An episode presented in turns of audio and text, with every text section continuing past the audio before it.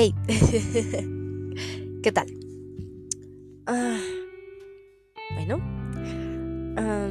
como ya habrán visto el título, hoy vamos a hablar de vulnerabilidad. Y este es un tema que he estado analizando durante ya una temporada, aproximadamente desde el 2020. Em, eh, obviamente, disculpen si me escucho un poco extraña, lo que pasa es que estoy un poco resfriada. Entonces habrá momentos donde a lo mejor me quedo un poco en silencio. Tengo que aclarar un poquito la garganta. Disculpen ustedes. Pero sí. Ok. Llevo aproximadamente estos dos años analizando esta situación. 2020 ah, fue un, año donde todos tuvimos pérdidas, sean em, familia, amigos, eh, trabajos. Eh, muchas cosas, en resumen. Entonces creo que creo que todos nos sentimos en ese momento vulnerables ante la situación. Y personalmente eh, inicié una temporada de, mucho quebranto, tanto de mis bases, de lo que creía, de, cómo me comportaba, de, um, de cómo quería que los demás eh, tuviera una percepción de mi persona, de mm, muchos tipos de, quebrantos. sin embargo, también me di cuenta mucho que en el ámbito cristiano eh, hay algo que, que se nombra mucho, que es la temporada de ciertos espirituales. Ahora, explico por si hay audiencia que no sea cristianos o cristianas. Eh, estas temporadas de, ciertos de ciertos espirituales, mejor dicho, em, son estas temporadas donde ah, hay alguna escasez, eh, ya sea material, de salud, de, espiritualmente hablando, también em, hay alguna escasez de algo. Hay veces donde a lo mejor hay dos cosas al mismo tiempo o más. Y, sientes eso, sientes como que Dios está un poco más lejos de ti. como que es difícil percibir su voz en medio de ello. Y no eres tan sensible como que todas estas cosas que eh, están ocurriendo a tu alrededor te nublan un poquito la vista para poder ver que Dios está ahí. Em, entonces, hay, mm, me noté, noté que había muchas prédicas que hablaban de este tema, pero era como, ok, em, mm, el desierto tiene algo mejor para ti. Eh, el desierto es una temporada y al final de esta tú vas a salir más ungido vas a tener más unción, vas a tener victoria, vas a tener más eh, energía, éxito después de. Dios te estaba preparando para algo mejor. Y, es como, mm, como esta frase de échale ganas, ¿no? En México muy ocupada. Y es como, eh, darte nada más una palmadita en medio de esta situación, ¿no? Y, decir, no te preocupes, eh, ah, hay algo mejor. Eh, eh, lejos de, que en ese momento es como, me voy a sentar al lado tuyo y, escuchar tus penas, ¿no? Sino es como, em, ánimo, ánimo y, ah, ya no te quejes tanto, ¿no? no te quejes tanto que, ya vendrá algo mejor. Entonces, em, es un positivismo que a veces eh, nos desenfoca de, lo que está pasando en esa temporada. Ahora, no siempre va a salir con más energía, no va a salir siempre con más unción. Eh, quizás vas a salir más sensible, más maduro o madura, con más carácter. Y me refiero a carácter, no al hecho de, lo que últimamente se dice que el tener carácter es como eh, alguien que grita, alguien que, que impone a los demás. Creo que, eh, bueno, en términos personales, para mi carácter es alguien que sabe dominarse a sí mismo.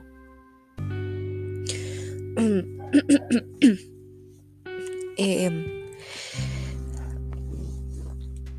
creo que ah, estas prédicas eran como muy constantes en el hecho de de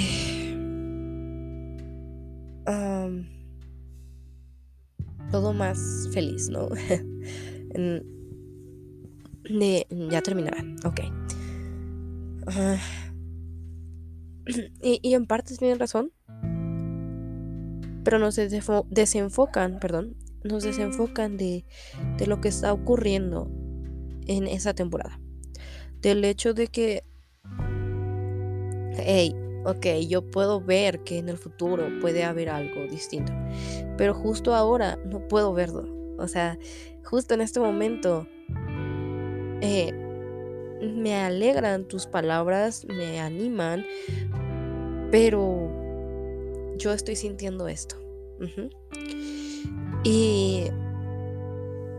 Perdón. Eh, es, esta temporada donde estoy pasando por esto y, y esto me hace sentir así, ¿no? Ahora, em, no estoy diciendo que uno deba permanecer en, depresión o en, en, tristeza, porque son diferentes, en, en dolor, en victimismo, no, no estoy hablando eso. Pero forzarse a, mantener una sonrisa y una actitud demasiado positiva cuando no tienes la energía es forzarse a sí mismo. Ahora, en estas temporadas creo que hay veces donde debemos de ver más lo que tiene la temporada como tal. Sé que no nos agradan, no nos gustan, no son temporadas agradables, pero eh, hay mucho en ellas.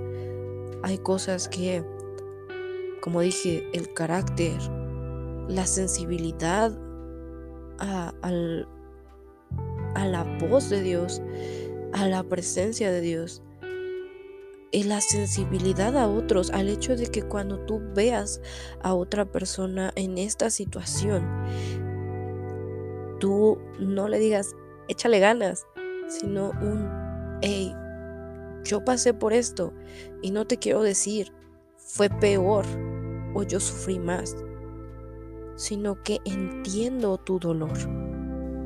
Sé lo que sientes. Quizás no es igual, pero pasé por algo similar y te abrazo en esto. Te me siento a tu lado mientras, o, o bien camino a tu lado mientras sales de esta temporada. Pero ve a tu alrededor. ¿Qué te está mostrando? Y eh, el hecho de que esta temporada nos muestre cosas de nosotros, porque es donde más nuestro corazón se ve confrontado, se ve eh, vulnerable, se ve atacados, realmente surge lo que hay dentro de él. Porque si tienes escasez de dinero, puede que dentro de ti nazca eh, temores, inseguridades, el hecho de qué vendrá el día de mañana, tendré para comer o el hecho de yo, ah, no sé, por ejemplo, el hecho de, perder a, amigos, ¿no?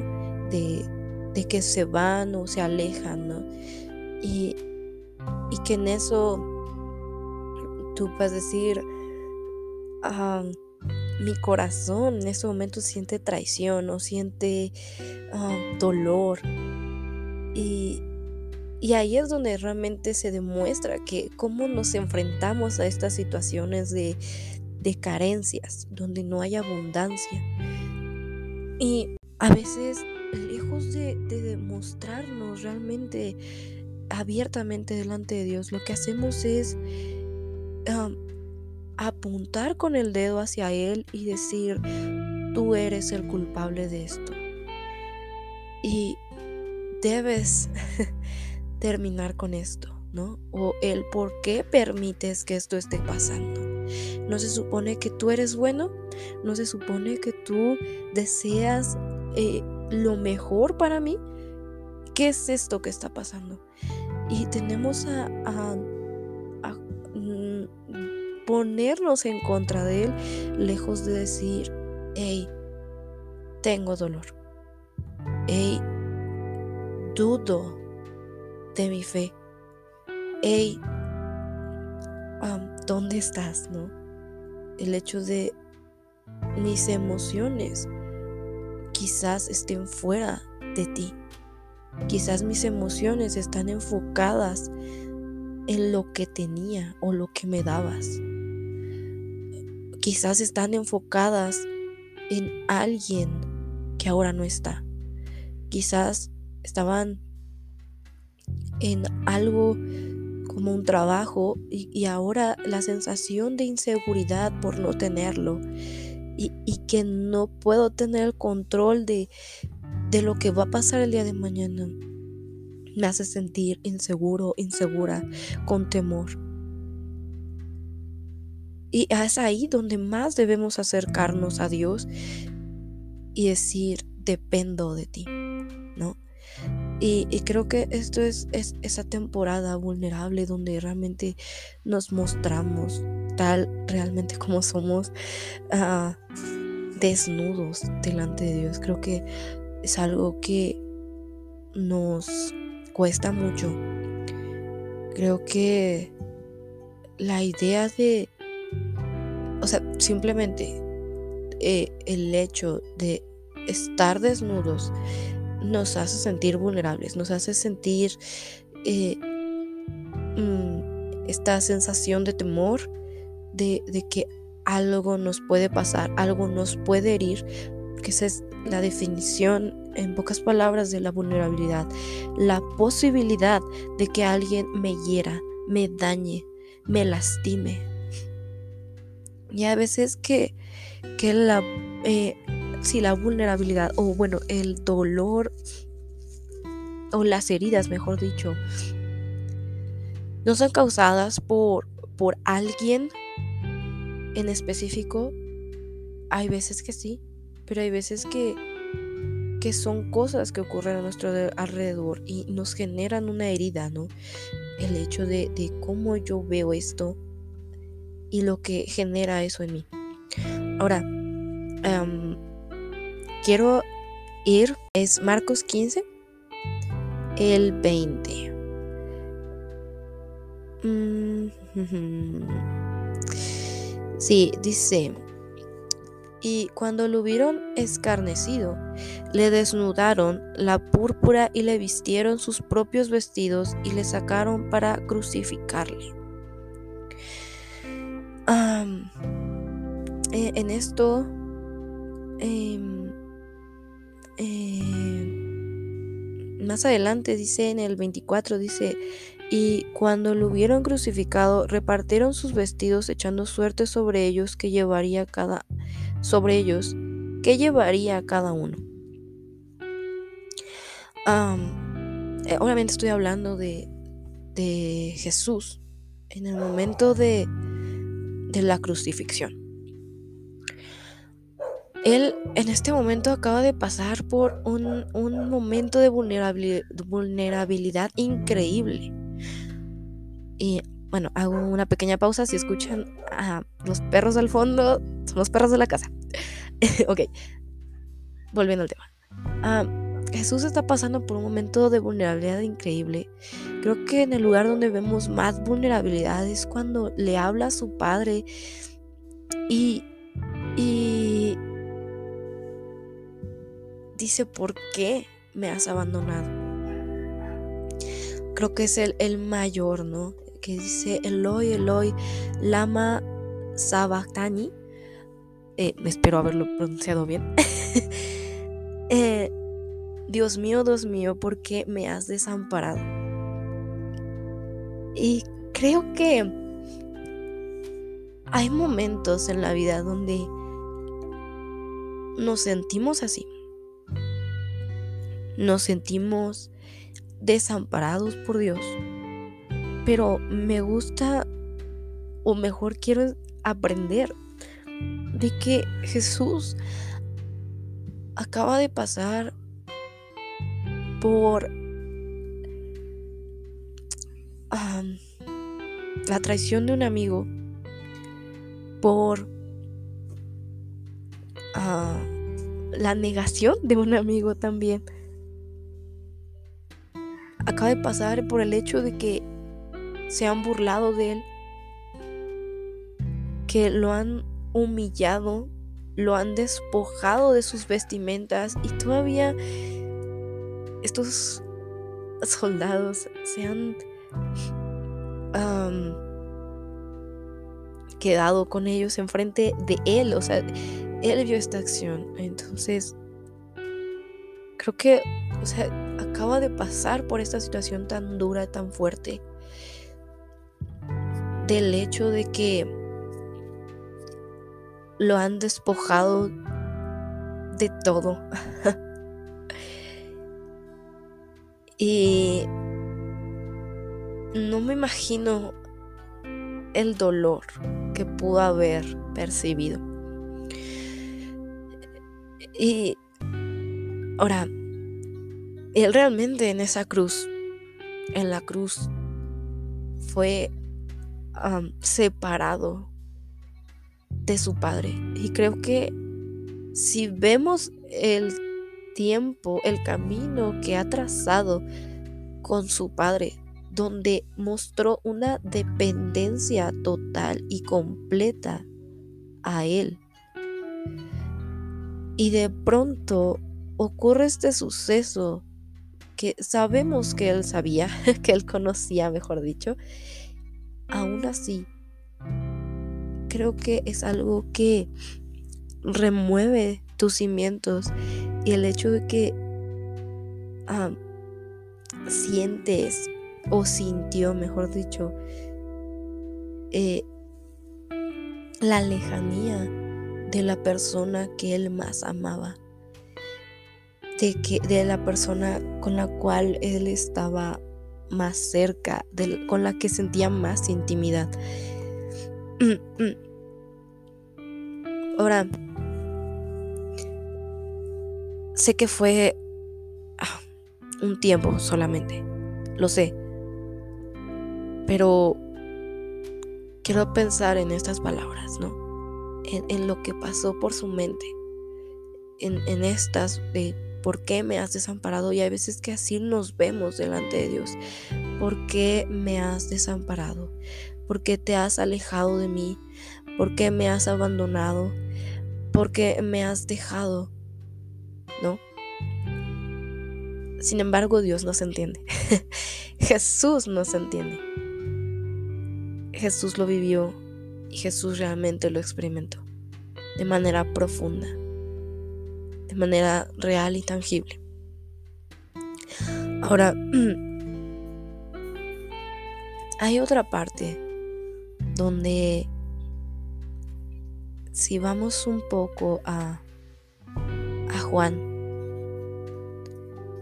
Es Juan 12. Eh, mm, dice de Juan 12 el 5. Vamos al 5. Dice, ¿por qué no se ha vendido este ungüento por 300 denarios y se dio a los pobres? Mas dijo esto no por el cuidado que él tenía de los pobres, sino porque era ladrón y tenía la bolsa y traía lo que se echaba en ella. Y, creo que esto es algo que, sé que estamos eh, saltando enormemente de un tema a otro, pero ah, me refiero al hecho de que él sabía todo esto y aún así eligió pasar por esto. Él eligió ser vulnerable. Y ah, me sorprende mucho. Literalmente lo digo así. Estoy sorprendida con esto porque él literalmente eligió ser herido. Y hay otra parte donde, donde Juan menciona esto, que él, sus palabras es, yo pongo mi vida nadie me la quita y tiene la autoridad para volverla a tomar, sí, pero él está eligiendo ser vulnerable.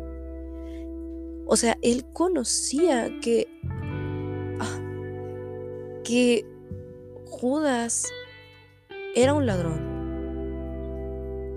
Sabía esto. O, quiero creer que sí lo sabía, porque no, no quiero pensar que él simplemente eligió al azar a cada uno de sus discípulos. Él sabía que uno de ellos lo iba a traicionar. Y no solamente esto, sino que me sorprende el hecho de que sabía que, que alguno de ellos no iba a ser auténtico y aún así lo eligió. Y eligió darle, o sea, él era quien guardaba el dinero. Le dio un privilegio a alguien que podía herirlo. Ahora, es algo que me sorprende mucho. y...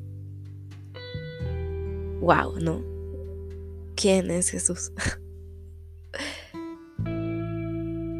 Ah, bueno. Um, me... Eh, me sorprende mucho lo que él decidió hacer. Elegir en este momento a, esta persona que sabía que, que podía, o sea, desde ese punto ya está eh, extrayendo de, de Jesús, ya está quitándole a Jesús algo. Y aún así Jesús caminó con él, durmieron cerca, comieron en la misma cena, compartieron alimentos. Y él eligió esto. Eligió ser vulnerable. Eligió ser herido. Y aún así lo amó. Y eso me sorprende.